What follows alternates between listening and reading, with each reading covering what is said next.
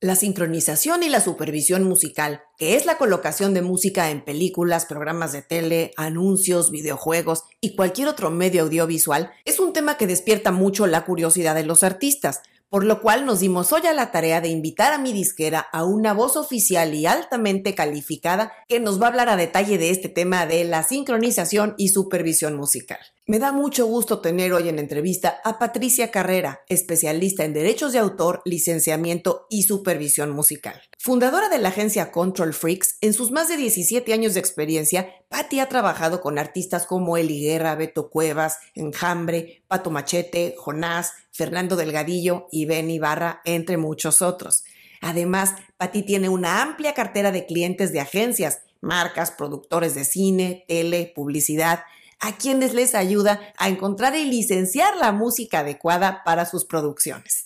Como es el caso de Bunker, una nueva serie de HBO Max que seguramente vas a poder ver muy pronto en tu país. Y sin más, vámonos a la entrevista con Patti Carrera.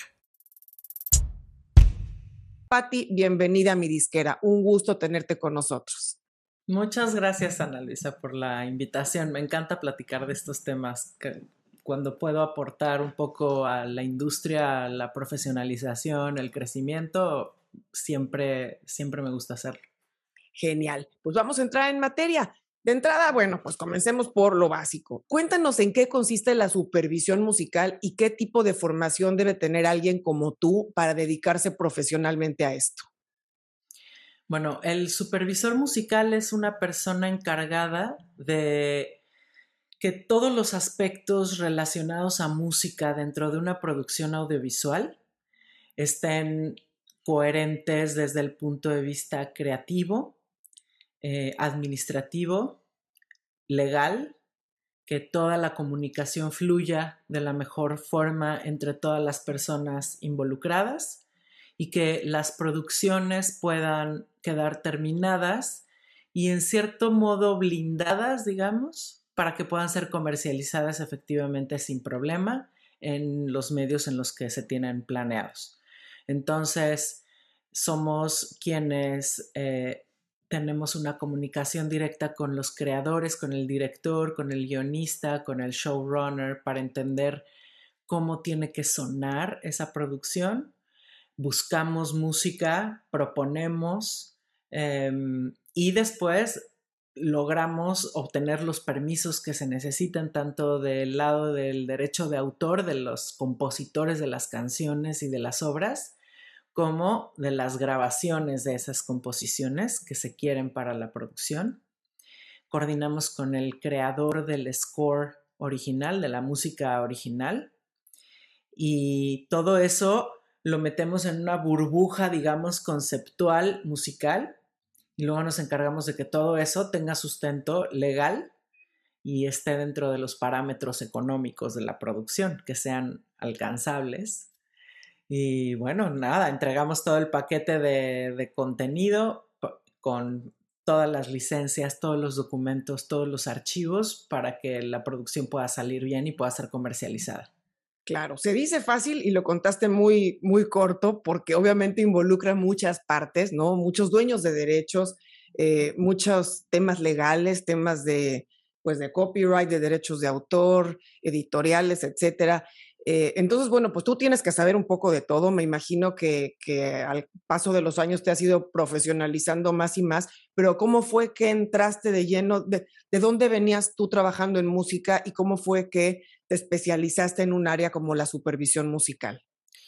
Bueno, yo empecé en SGAE, que es la Sociedad de Compositores y Autores de España, en la delegación en México. Empecé aprendiendo sobre derechos de autor, gestión colectiva entonces, em, en aquel entonces no tenía idea de que existían, bueno, cuando empecé no tenía idea de disqueras, editoras, la diferencia entre una disquera y una editora, por ejemplo, o una sociedad, no tenía idea de nada. Entonces entré a aprender las entrañas de la industria musical de cero Después empecé a aprender sobre derechos conexos que tienen que ver con intérpretes, con productores, con dueños de fonogramas. Eh, y entonces ahí es donde obtuve como la raíz, el fundamento, ¿sabes? El cimiento de esto que estoy haciendo ahorita, que es básicamente entender que las obras musicales tienen estas dos partes, que es el derecho de autor y el derecho conexo, el derecho de las grabaciones. Entonces yo empecé administrando regalías, ayudando a los compositores e intérpretes a entender cómo se generan esas regalías y en dónde se cobran.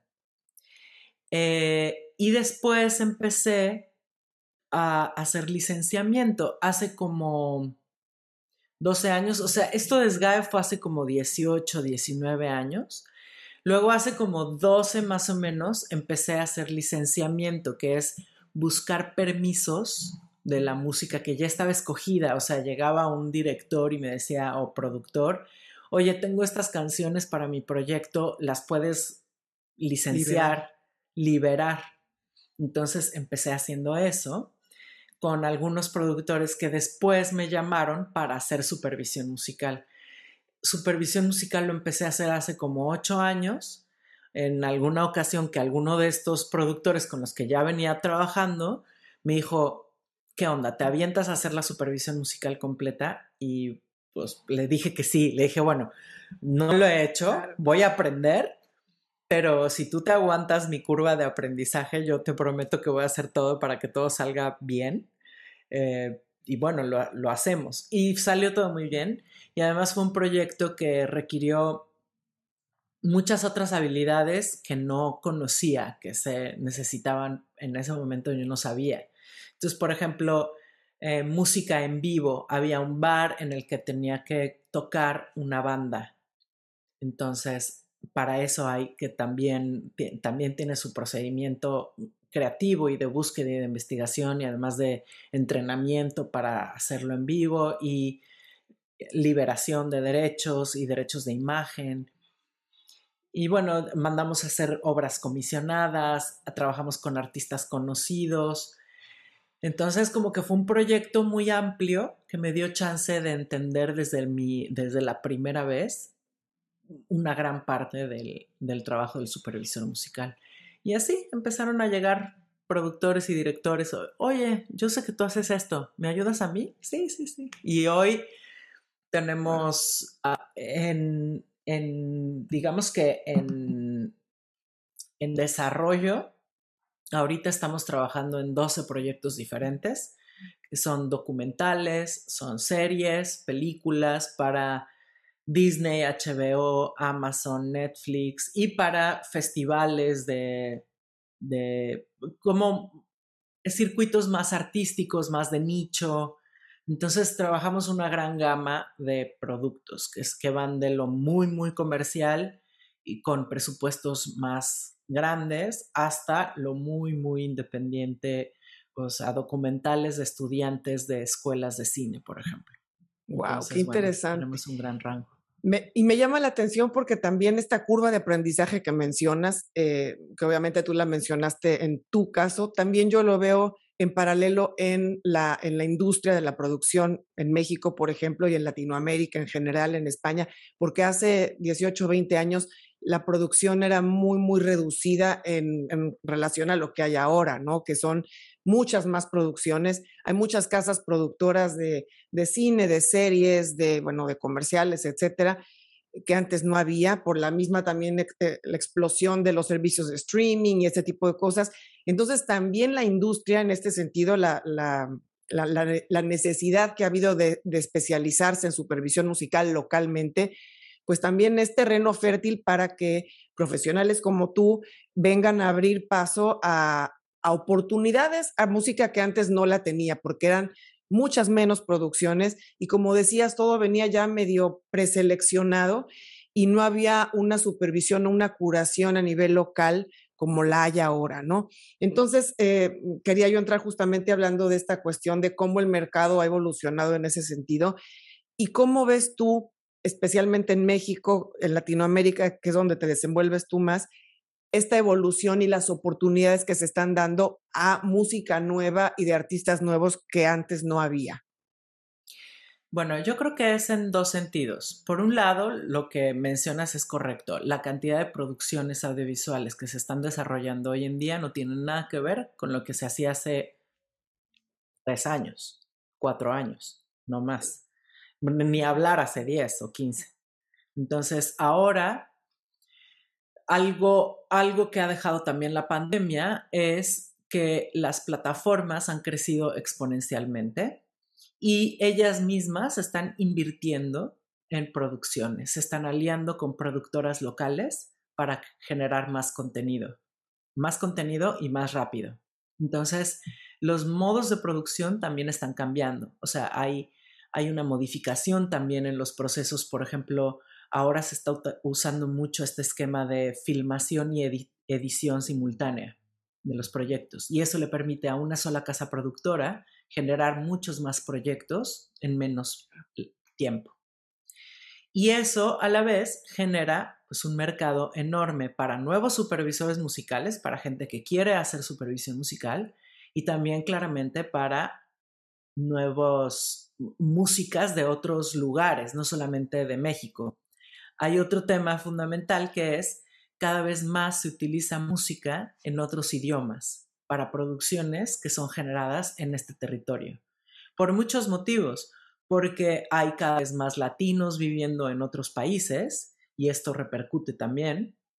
Y también porque somos un, o sea, la globalización, vamos, eh, no deja esquina libre, ¿sabes? y bueno, yo soy de una generación nací en el 77. Yo ya crecí escuchando música en otros idiomas y no nada más inglés, porque claro, nuestra cercanía con Estados Unidos es natural que nosotros hayamos escuchado desde muy chiquitas eh, música en inglés. Pero yo crecí escuchando música en portugués, en francés, los clásicos italianos. Entonces, cada vez más estamos entendiendo que la paleta musical que nos conforma, que nos da identidad, está conformada por muchos idiomas, por muchos géneros, por muchas culturas y queremos que eso se refleje en los contenidos que estamos trabajando. Entonces, eso también es muy importante. Sí veo que hay mayor, em, mayor oportunidad para, para músicas de muchos lados y, y hay más en donde colocar, hay más productos audiovisuales. Claro, y a la inversa, por ejemplo, la música latina en producciones de otros países, yo sé que tú te desenvuelves básicamente en, México y en Latinoamérica, pero ¿qué a, la inversa, ¿qué oportunidades has visto tú o qué eh, experiencia tienes tú colaborando con proyectos de producción extranjera colocando música latina en otros países? También un, diría yo que un 15% de mis clientes están en Estados Unidos y, siempre me piden por lo menos una o dos canciones en español, de rubro latino. Y claro, es lo que te digo, hay, cada vez hay más gente de Latinoamérica viviendo en otros países y es, y es además un mercado consumidor. De, que, tiene, que tiene alcance económico y tienen eh, tienen hábitos de consumo que son de mucho interés para las productoras de, cine. Entonces, sí, cada vez se utiliza más música latina en otros países, en producciones de otros países, e incluso cada vez hay más disqueras en otros países especializadas en catálogo latino. Claro, por supuesto. Y digamos, en cuanto a las plataformas o, las formas de acceso para un artista, porque obviamente sabemos que los, eh, los artistas grandes o los, eh, los sellos grandes, pues tienen una llegada con agencias o con gente como tú que ya están establecidos como agencias, como profesionales de la supervisión. Pero, ¿hay algún equivalente en Latinoamérica o en México de algún servicio más automatizado o de, que un artista independiente pueda someter su música como lo existe de pronto en Estados Unidos o en algunos países de Europa, de estos servicios online donde la gente manda y pone a consideración su música sin necesidad de contratar una agencia. ¿Cómo se maneja esto en nuestro mercado? No, aquí no hay, pero eh, también tiene que ver con con la cantidad de supervisores musicales que existen y en dónde están. Existen más o menos 3.000 supervisores musicales. Es un número creciente, obviamente, porque cada vez hay más gente queriéndose dedicar a esto. Pero hay una plataforma que tiene alcance global en la que están inscritos eh, ser poco más de 900 supervisores musicales. Es casi una tercera parte. Son, es un montón, es muchísimo. Y esa plataforma se llama disco.ac. Y es una plataforma de manejo de archivos y de metadata para compartir y organizar tu catálogo y para descubrir música. Entonces, tú como derechohabiente, como alguien que controla un catálogo, puedes tener tu música ahí con toda la metadata y la puedes compartir con supervisores musicales y los archivos van a viajar con toda la metadata y yo la puedo agregar a mi propia cuenta y dar un seguimiento, organizarla por playlists, bajar el archivo si quiero para probarlo contra una escena y ahí mismo tengo toda la información de contacto por si quiero licenciarla y toda la información de derechohabientes de los autores, editoras, quien controla todo. Por eso es tan, tan usada esta plataforma, porque es muy práctica para nosotros como supervisores y para los representantes de catálogo. Entonces, en México y en Latinoamérica no hay algo parecido a esto, pero ciertamente una buena cantidad de catálogos están cada vez más utilizando esta plataforma y cada vez más supervisores tenemos, tenemos ya nuestras propias cuentas Ah, está genial. Vamos a dejar ese, ese enlace en las notas del programa para que la gente que nos escucha lo pueda consultar. Y bueno, obviamente si tienen los derechos y manejan un catálogo, lo puedan acceder y puede ser muy interesante como oportunidad.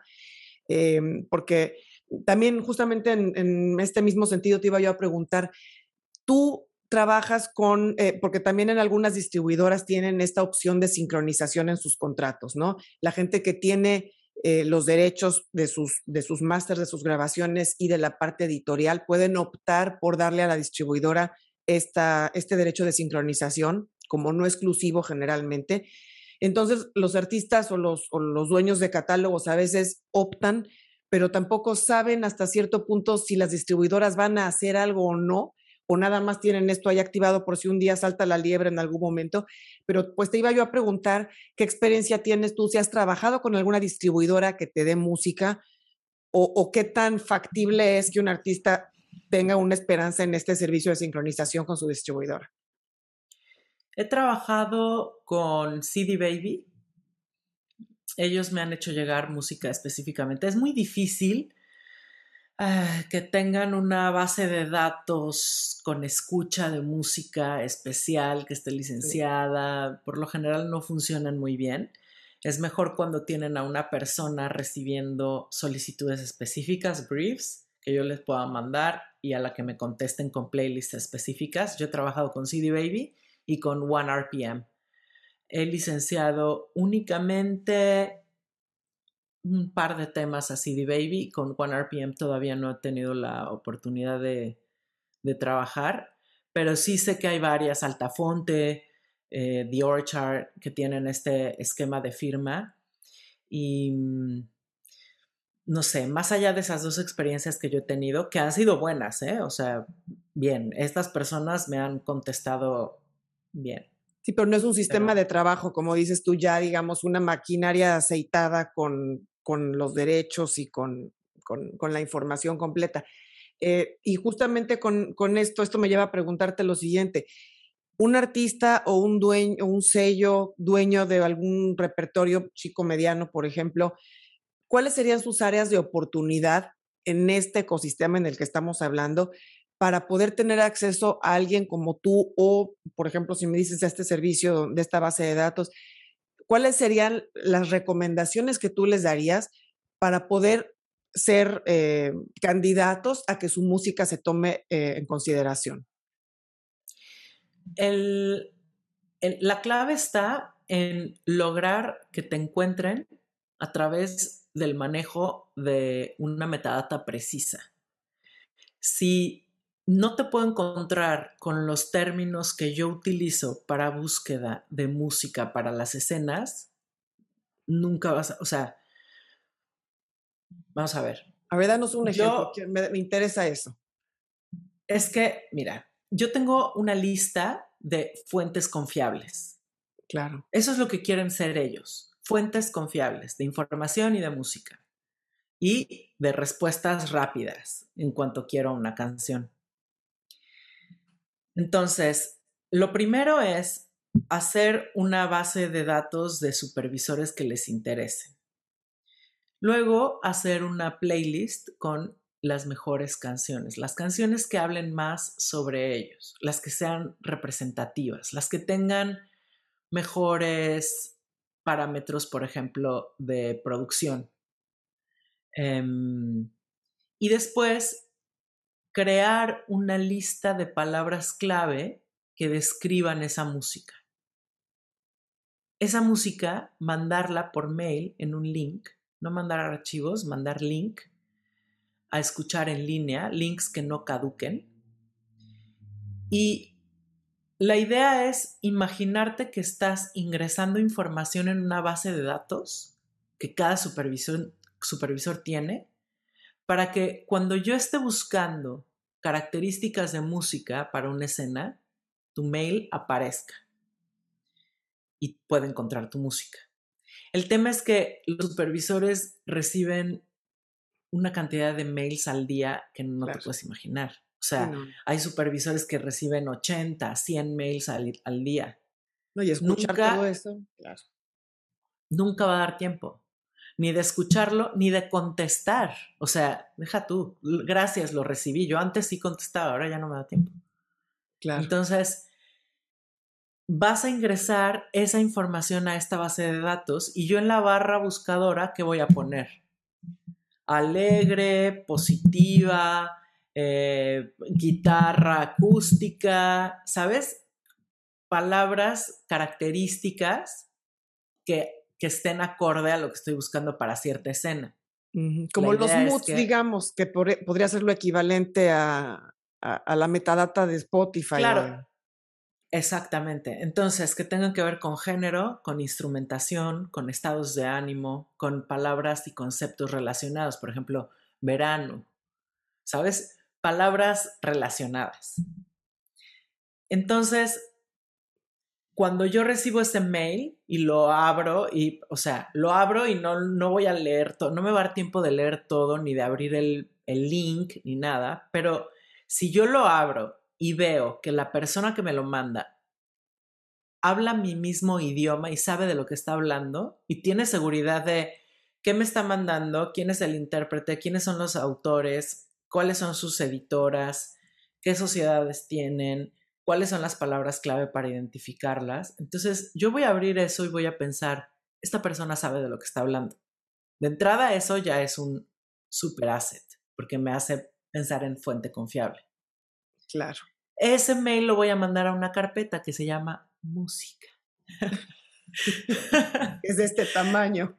Ajá, obviamente tiene 1900 mails. Claro. Entonces, es esa base de datos. Eventualmente, cuando los criterios de búsqueda que yo anote coincidan con tu, con tu música, regresas a, ella, claro. Voy a abrir el mail y voy a decir, ay, claro, este mail que está tan bien estructurado, de esta persona que sabe perfectamente de lo que está hablando, claro que tengo ganas de abrir el, link y ver de qué se trata. Ojalá que tuviera algo que quedara, porque yo me voy a contactar con esta persona y va a saber perfecto y me va a licenciar en una patada. El día de mañana voy a tener mi licencia.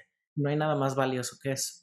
Claro. Entonces, Dime, dime. No, no, no, eh, justo te iba a decir eso, que el, factor tiempo es algo muy distinto a la manera en la, que, en la que los supervisores como tú trabajan.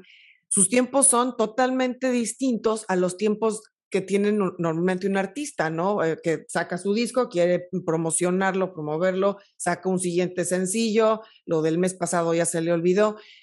A mí, cuando algún cliente me dice, es que esta música está ideal para un documental, así ya sabes, Digo, sí, lo que pasa es que tus tiempos es muy difícil que casen con los tiempos de cuando alguien lo necesita, porque por ahí esto a lo mejor lo necesitan en cinco años o a lo mejor nunca, o porque está buenísimo, pero en este momento no hay demanda para esto.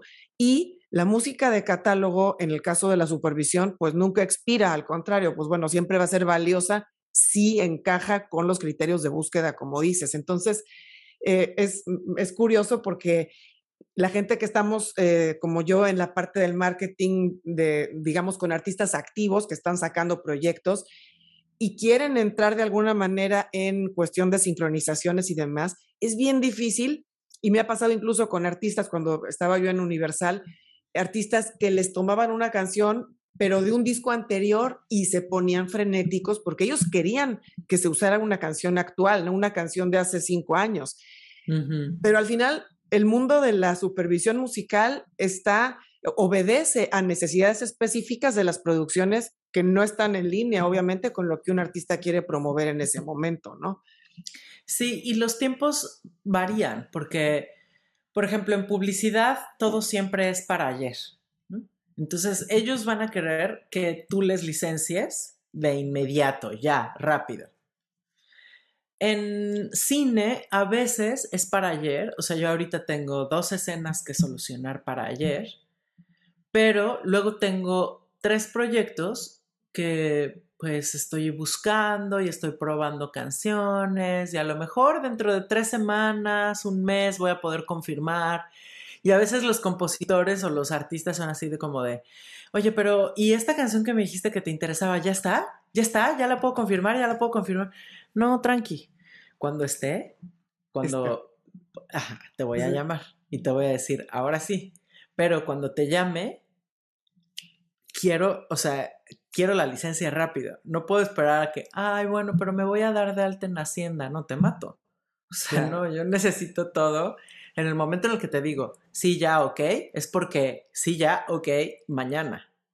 Todos tus papeles y todo. Esta, esto que mencionas es clave. Cuéntanos, por favor, cuáles son los requerimientos a nivel legal, fiscal, etcétera, para que tú puedas liberar o tener lista una canción para uso en una producción. Bueno, por un lado es toda la información de propiedad de la obra.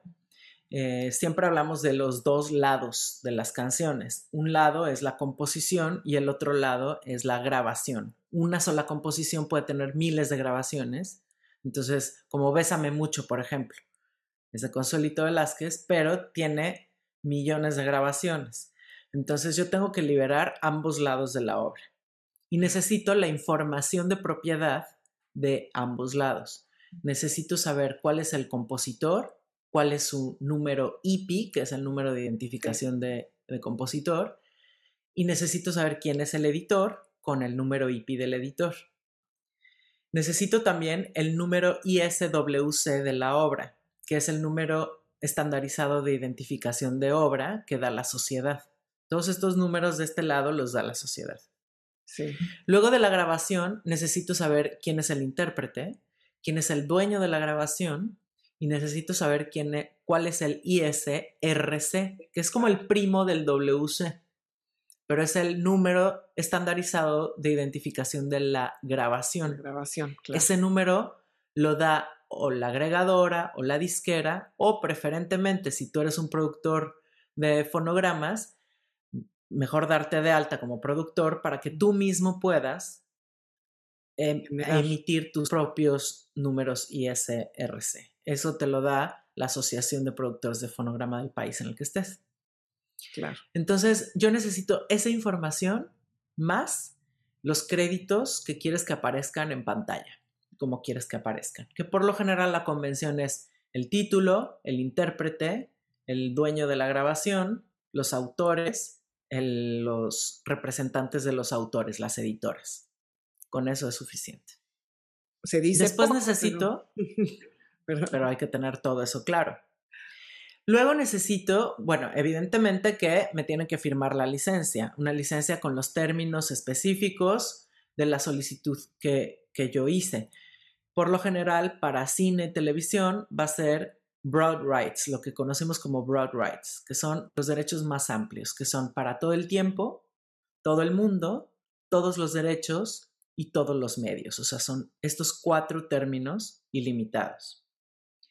Con promoción en contexto. Eso casi siempre va a venir incluido en los, los términos para cine y televisión. Entonces, la licencia firmada y tienes que emitir una factura. Con esa factura y los datos de banco yo te voy a pagar, pero me tienes que entregar identificación oficial. Si eres una empresa, el acta constitutiva con la identificación del representante legal, que es el que me va a firmar la licencia, comprobante de domicilio, eh, estado de cuenta, carátula del estado de cuenta sin movimientos, pero con datos de la cuenta, el famoso eh, número de identificación fiscal y la constancia de situación fiscal. En México hay una cosa que se llama 34D, que es un este, 32D, que es un documento de, de que, que certifica que estás al corriente con tus pagos de impuestos, básicamente. Claro. Em, básicamente esos son los documentos que, se necesitan. Y con eso yo los entrego a la casa productora y la casa productora tramita el pago y te va a llegar tu pago. Y hablando de pagos, la siguiente pregunta es, ¿este dinero que se genera, cómo fluye? A toda esta gente que es dueña de derechos, tanto autores como intérpretes o sello, disquera, ¿cómo fluye el dinero una vez que se genera? Bueno, la licencia es un, es un pago de licencia único. En el caso de los compositores, se tiene que prorratear según el porcentaje que tenga cada compositor. Yo puedo firmar una licencia a una sola persona o empresa que represente a todos los compositores y esa persona o empresa se va a dedicar a repartir ese dinero entre todos o puedo firmar una licencia con cada uno y hacer un pago a cada uno. Y en el caso de la disquera, la parte de la disquera se la voy a pagar a, esa sola empresa y esa empresa le va a tener que pagar a su vez al intérprete, al productor, o sea, aquellos con los que tenga un convenio de regalías, de pago de, de regalías o de puntos de lo que se genere. Después están las regalías revolventes que se van a generar por la explotación del producto audiovisual. Esos son regalías de ejecución pública y reproducción mecánica, el compositor va a poder cobrar directamente a través de su sociedad de gestión colectiva. Esos no los paga la, la productora directamente, sino que las cobra la sociedad y la sociedad los la paga. Y lo mismo con el productor de fonograma. Se generarían regalías de, por derechos conexos que tendrían que pagar la sociedad de productores de fonograma. Claro. Wow, sí, es un, tema complejo, digamos, a nivel eh, derechos, a nivel, obviamente, regalías. Eh, de por sí es un reto para los artistas entender cómo fluye eh, el pago de regalías de las plataformas de streaming. Y si además le agregamos los, digamos, los nuevos negocios o las oportunidades distintas, como en el caso de las sincronizaciones, pues se vuelve el tema un poquito más complejo. pero bueno, obviamente es un caso por caso. Como dices, también si hay dos editoras involucradas o, más, pues es doblemente complejo, ¿no? Me imagino que, que, también tú ya con la experiencia que tienes, cuando hay algo que, que de lejos te huele a que es muy difícil de liberar, directamente mejor te vas a una opción B porque sabes que va a haber problemas para obtener los derechos, ¿no? Entonces, eh, también esto me, me, suena como una oportunidad para los artistas independientes y sellos independientes que manejan catálogo, que incluso también controlan la parte editorial, pues que al ser ellos dueños o, administradores de ambos derechos, de grabación y de obra y de composición, pueden de alguna manera profesionalizar más este tema o ponerlo de una manera más amigable, incluso a través de, como me dices, de CD Baby, de One RPM, de su distribuidora local, que ya tienen de pronto una persona dedicada a empezar a presentar o hacer pitch a supervisores como tú, mm, se me ocurre que se podrían adelantar dando este, este, tipo de datos que tal vez no es los, los que metes en tu, en tu programación de música para distribuir, pero sí poder dar a las distribuidoras más información de estados de ánimo, de instrumentación, de, en fin, ¿no? De este tipo de cosas, porque eventualmente esa es la gente que va a poder tener acceso a alguien como tú que ponga el ojo en su, que le brinque la, la, la metadata que le brinque una búsqueda y acceda a la, música como tal, ¿no? Porque de otra manera es eh, muy complicado para alguien como tú mantenerse al día de todo lo que se publica, de todos los géneros, y no es como, no hay un, un motor de búsqueda SEO friendly que uno pueda entrar y decir, quiero música con tales características, ¿no? Es, es un poquito una hazaña manual que han, que han sabido profesionalizar. Y la otra es, bueno, ponerse en los zapatos de alguien que descubre música de forma casual en alguna plataforma digital, por ejemplo en Spotify. Bueno, en el gimnasio, vamos a suponer. Estoy haciendo ejercicio, escucho una música que hago, Shazam. Aparece. Abro eh, Shazam y selecciono Spotify, que es mi plataforma de escucha preferida. Abro Spotify y lo primero que voy a buscar es, bueno, vamos a poner este ejemplo. Tengo esta canción. Ok. Yo digo, me encantó, la voy a agregar a una playlist mía. Y lo segundo que hago después de agregarlo a la playlist es ir a las opciones y buscar Song Credits, créditos de la canción. ¿Qué es esto? Sí. Entonces viene interpretada por, escrita por, producida por, y luego viene lo más interesante de todo para mí, que es source. Source, de quién es del Que es la fuente. ¿Quién la subió? En este caso ellos son independientes, entonces pusieron el mismo título del artista. Claro. Bueno, ¿qué sigue? Pues yo voy a googlear el título del artista. ¿Qué es lo que quiero? que lo primero que me aparezca sea la página oficial del artista. No quiero que me aparezca Facebook, no quiero que me aparezca su Instagram, su TikTok. No, eso me vale. Yo quiero la página oficial del artista y un contacto enorme. Entro a la página y así de contáctanos aquí.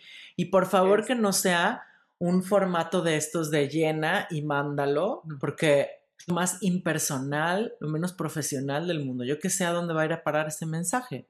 Si lo va a leer el administrador de la página que no tiene ni idea, no sé a dónde va a llegar. Entonces, mejor poner el nombre de una persona real, de un ser humano, con su correo electrónico y su teléfono, que diga, por ejemplo, licenciamiento, tal.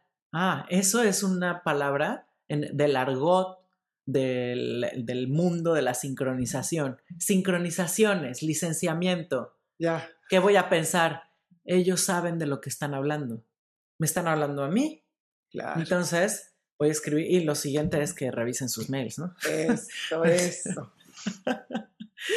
Entonces, pensar en eso y pensar en que es mm, necesario ir creando una imagen personal, una marca personal, construir una marca personal, visual, que todo, o sea, entre a Shazam y veo la imagen y luego entro a Spotify y veo la misma imagen, los mismos colores, la misma tipografía y entro al sitio y veo la misma imagen, misma tipografía.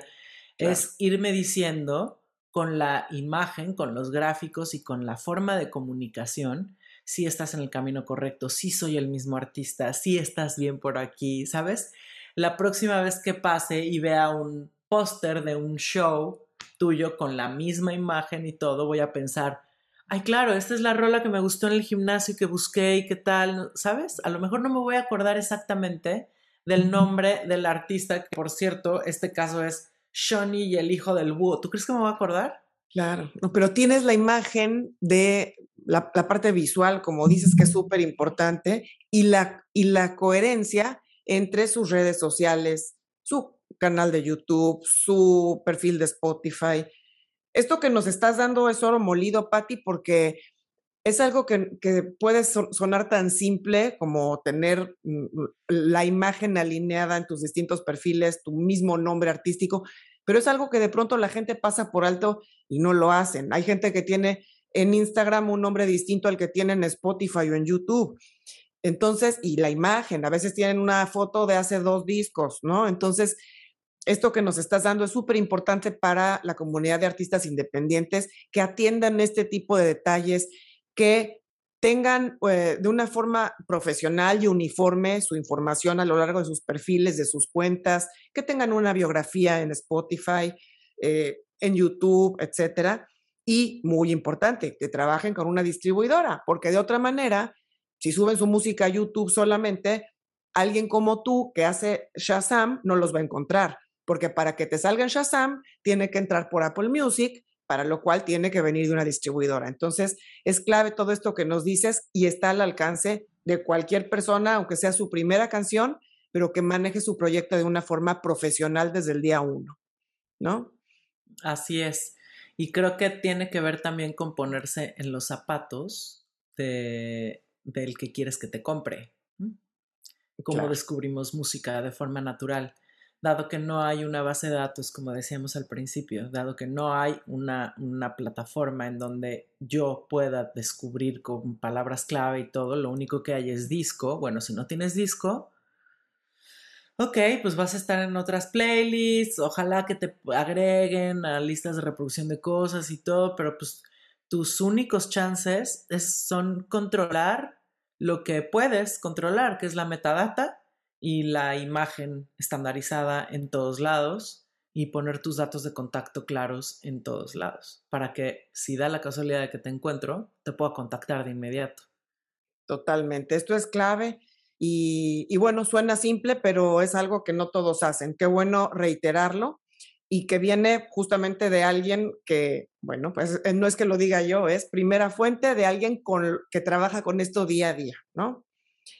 Y Pati, yendo ya a la recta final para despedirnos, eh, me gustaría más en tema, en, una, en tono anecdótico y más eh, por fuera del tema exclusivamente de hoy.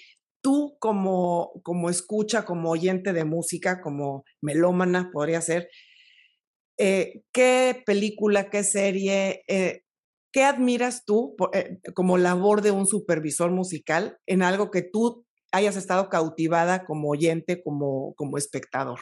Alguna serie que te haya marcado, una película que hayas dicho, el manejo de esta música aquí me, me vuela la cabeza? A mí me gusta mucho cuando la selección musical te habla de una época, de un estado, o sea, no solamente del estado de ánimo de la, de la escena y de la película en general, sino además te ubica en términos de tiempo, de espacio. Hay una película que se llama Atomic Blonde, este, con Charlize Theron, que es genial. La selección musical es impecable, el modo de utilizarla es increíble. Es pura música de los ochentas eh, y habla sobre un periodo interesante eh, de la caída del muro de Berlín. Entonces, logra ubicar muy bien eh, ese, ese momento, ¿sabes? A través de la música y es increíble. Y yo además, yo soy una niña de los ochentas, ¿no? Yo, también, un poquito más para atrás, pero sí. sí. Qué, qué, importante es la labor de gente como tú que, que logran hacer que un trabajo visual cobre una dimensión nueva, agregándole la música que, que no te imaginarías de otra manera, ¿no? Es, eh, tú ya no puedes disasociar la música con la imagen una vez que la viste ya en pantalla. Ese producto audiovisual ya sincronizado, digamos, es algo que, que, es magia, ¿no? Para los que somos melómanos y que además nos gusta el cine, la tele, la publicidad incluso, es algo bien especial. Y qué gusto tener gente como tú en México, en Latinoamérica, en el mundo hispanohablante, profesional dedicada a esto. Muchas felicidades, Patti, por todos tus proyectos. Y una vez más agradecerte. Antes de despedirnos, no sé si quieras agregar algo para la comunidad de artistas independientes y gente que trabaja con ellos. Yo les diría que hay hoy más que nunca información sobre qué es sincronización, qué es licenciamiento, qué es supervisión musical. Acérquense, a pláticas, talleres, conferencias, en casi todos los mercados musicales, conferencias y festivales hay eh, paneles, entrevistas, pláticas sobre estos temas. Empápense bien de eso, del argot, de los términos, para poder hablar el mismo idioma de los supervisores musicales y posicionarse como fuentes confiables. Ese es el objetivo. Ustedes quieren ser fuentes confiables de música y de información. Entonces, acérquense hay una plataforma muy interesante que se llama Sync Summit. Lo pueden encontrar en Facebook, en Instagram también, Sync Summit. Eh, Mark Fisher, que es el fundador, ah, es, una, es una persona que tiene muchísimos años de hacer supervisión musical y también es agente de sincronización, que es una figura eh, poco conocida, pero que es muy importante dentro de la industria. Los agentes de sincronización son los intermediarios entre los artistas y los supervisores musicales. Es una persona que domina estos temas, que ayuda a los artistas a poner en orden todos sus temas legales administrativos y que funge como eh, canal facilitador para los supervisores musicales y tiene obviamente muchos contactos con supervisores musicales, de eso va. Entonces, em, Mark lleva muchos años en esto y con él estamos dando un, este, un taller, lo damos dos veces al año, la versión de otoño empieza en octubre, es la próxima, es una sesión, es un curso de 10 sesiones en las que abarcamos todos los temas relacionados, bueno, casi todos, a sincronización y licenciamiento y hacemos sesiones de escucha con supervisores de todo el mundo. Y, mm, y, así como el Sync Summit, hay muchos otros. Entonces, investiguen, edúquense al respecto y aviéntense a, a contactarse con supervisores. ¿Qué es lo peor que puede pasar? Que no te contesten. Realmente lo peor que puede pasar es que no te contesten. Y no te contestan no porque sean odiosos o porque tu música esté mal o porque no contestan porque no tienen tiempo realmente, pero no pierdes nada tratando. Y de todo se aprende porque después de que tres, cuatro veces no te contestan, a lo mejor a la quinta te contestan y ya aprendiste cómo hacer para que te contesten, ¿no? Entonces, gracias por compartirnos esto, Patti. Vamos a dejar también este, este link en las notas, súper interesante para la gente que esté interesada. Y, bueno, pues agradecerte mucho de nuevo la conversación tan interesante de hoy. Y bueno, pues un abrazo hasta allá y nos vemos muy pronto. Muchas gracias. Nos vemos pronto.